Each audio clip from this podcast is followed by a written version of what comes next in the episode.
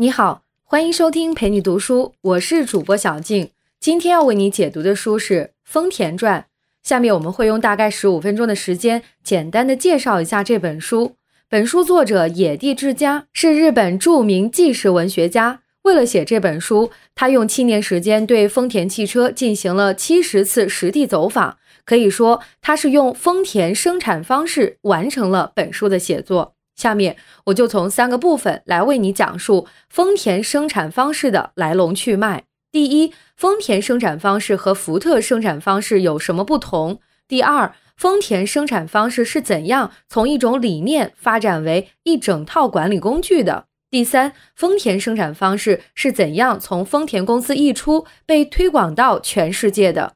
好，下面先来讲第一点。丰田生产方式和福特生产方式有什么不同？在产业界提出一种新的生产方式，必然是要应对当时新出现的问题，不可能是无缘无故的创新。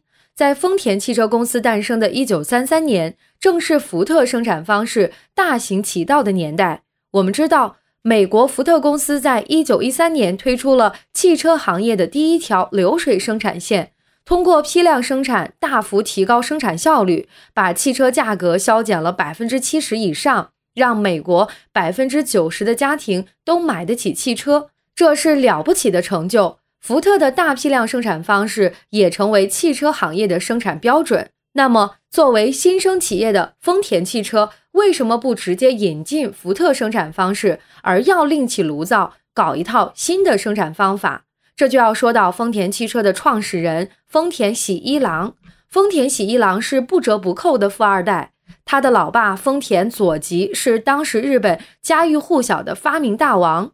他发明了一种新型的自动织布机，然后抓住机会创立了日本最大的纺织企业之一丰田纺织。在那个时代，纺织企业就是代表了最先进生产力的高科技企业。丰田喜一郎从东京帝国大学工程学专业毕业以后，直接进入丰田纺织，负责自动织布机的生产。不过，他真正感兴趣的领域是汽车。后来，等老爸丰田佐吉去世，大概是因为没人能管他了，丰田喜一郎随即宣布进军汽车行业。消息一出，人们都认为这是这位有钱少爷一时的心血来潮。很有可能把凭运气继承来的家当，最后凭实力都败光。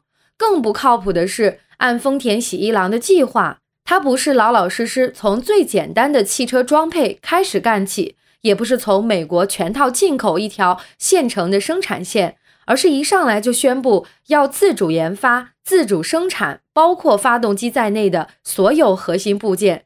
这对于在汽车行业零基础的丰田纺织来说，简直就是不可能完成的任务。丰田纺织上上下下都强烈反对这项计划，当然反对无效，丰田喜一郎还是一意孤行。一九三三年，丰田喜一郎正式成立了丰田汽车公司，并于两年后下线了第一款实验车型 A 一型汽车。制造汽车当然没有丰田喜一郎想象的那么简单。这款 A 一型汽车实际上绝大部分零件是从美国进口的，但是有一点，它的发动机基础零件是由丰田汽车自主生产的。这在今天看来仍然是非常了不起的成就。有几个汽车企业能做到一上来就自主生产发动机零件？从这段经历可以看出，丰田汽车从一开始就有着强烈的自主研发意愿，拒绝全盘拿来主义。尽管出于现实需要，丰田汽车后来还是引入了美国的全套生产线，但他们无时无刻不在考虑如何优化这条生产线，如何比美国人做得更好。更何况，丰田喜一郎发现，日本车企业如果全盘采用美国人的大批量生产方式，根本行不通。丰田喜一郎认识到，丰田汽车想要活下去，必须找到在少量生产的前提下削减成本的方法。这个方法从书本上肯定是找不到的，必须回到工厂一线，从生产现场寻找突破口。作为创始人，丰田喜一郎经常身穿工作服，泡在一线。通过长期的现场观察，他终于找到了削减成本的突破口。丰田喜一郎发现。传统的批量化生产方式表面上效率很高，实际上存在着大量的浪费。于是，丰田喜一郎提出了著名的 Just-in-time 生产方式，一般翻译为准时生产。它的出发点是最大限度地降低中间产品库存，只在必要的时间以必要的数量生产必要的零件。最理想的状态就是让材料和零件在生产现场流动起来。而不是堆积在原地，只有这样才能最大程度的去除浪费、削减成本。只有这样，少量生产的日本车才可能与大批量生产的美国车一争高下。这就是丰田生产方式与福特生产方式的不同。福特生产方式重在提高创造价值环节的效率，而丰田生产方式重在提高不创造价值环节的效率。通过去除无用功，大幅缩短总流程时间。福特生产方式一定会出现中间产品过剩，而丰田生产方式以准时生产制度来大幅降低中间库存，去除浪费。作为丰田汽车创始人，丰田喜一郎最早提出了丰田生产方式的基本理念。但是很快二战打响，丰田汽车被纳入日本军工体系。准时生产制度并没有真正落地，丰田喜一郎也在五十多岁就去世了。战后接过丰田喜一郎的思想，真正把丰田生产方式从一套理念发展成一套成熟的管理工具，并在全公司推广开来，是另一个传奇人物，叫大野耐一。下面我们接着聊，在丰田汽车内部，大野耐一是确立丰田生产方式的最大功臣。丰田喜一郎只说了要准时生产，要去除浪费，但具体怎么做，采用什么方法，从理念到实践怎么落地，这些都不清楚。直到大野耐一加入丰田，大野耐一是那种典型的铁腕改革人物，人称恶魔。大野耐一原来是丰田纺织的生产经理，后来被调到才刚起步的丰田汽车。他心心念念的事情就是要把丰田喜一郎的准时生产想法落地。然而，大野奈一刚到汽车车间就发现，这里的生产效率甚至远远不及纺织车间。还有一个明显问题就是，少数员工忙得不可开交，而大部分人都无所事事。一问原因，原来他们是在等待零件，前工序的零件没有送到，后工序当然就只能等待。这时候。大野奈一就会不管不顾地带上一帮员工，跑到前工序的工厂去，亲自去取零件，甚至是自己撸起袖子做零件，搞得前工序的生产经理非常尴尬。几次之后，大野奈一突然想到，这种自取零件是一种极好的去除浪费的方法。为什么呢？一直以来，前工序和后工序之间生产进度的衔接是一件特别麻烦的事情。如果前工序生产快了，就会导致中间产品堆积，而如果前工序生产慢了，又会导致后工序停下来等待。两种情况都是浪费，而前工序到底该生产多少合适呢？好办，让后工序直接去告诉前工序自己下一批需要多少零件，不就解决了吗？在这个思路启发下，大野奈一发明了一个重要的生产管理工具，叫做看板。具体做法是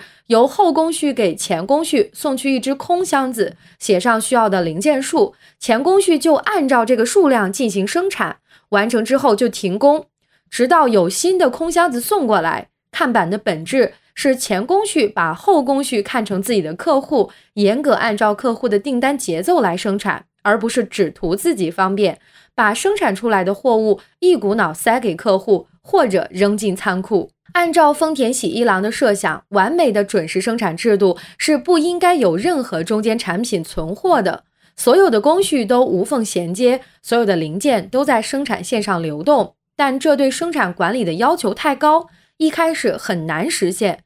大野奈一发明的看板实际上是对准时生产的一种折中，即通过简单实用的操作，把中间存货限定在一个极低的水平。看板一推出，很快就在丰田车间得到了普及。除了看板，还有一个重要管理工具，叫做安灯。安装的安，灯光的灯。具体做法是，生产线的每个工作台上都有一个按钮，员工在工作过程中，一旦发现任何问题，就按下按钮，工作台会亮起黄灯。这时候班长、组长会马上过来协助解决问题。如果在几十秒之内问题得到解决，那么生产线就恢复正常；如果问题无法及时解决，那么这段生产线就会自动停止下来。有意思的是，当初发明安灯并不是为了质量控制，而是为了解决现场员工的内急问题。当时在大型生产线上作业的员工想上厕所时，常常找不到人来临时替代自己，又不好意思大声报告，所以就通过安灯来提示组长。如果灯亮后两分钟还没有人来顶替，这名员工可以自己停止生产线去上厕所。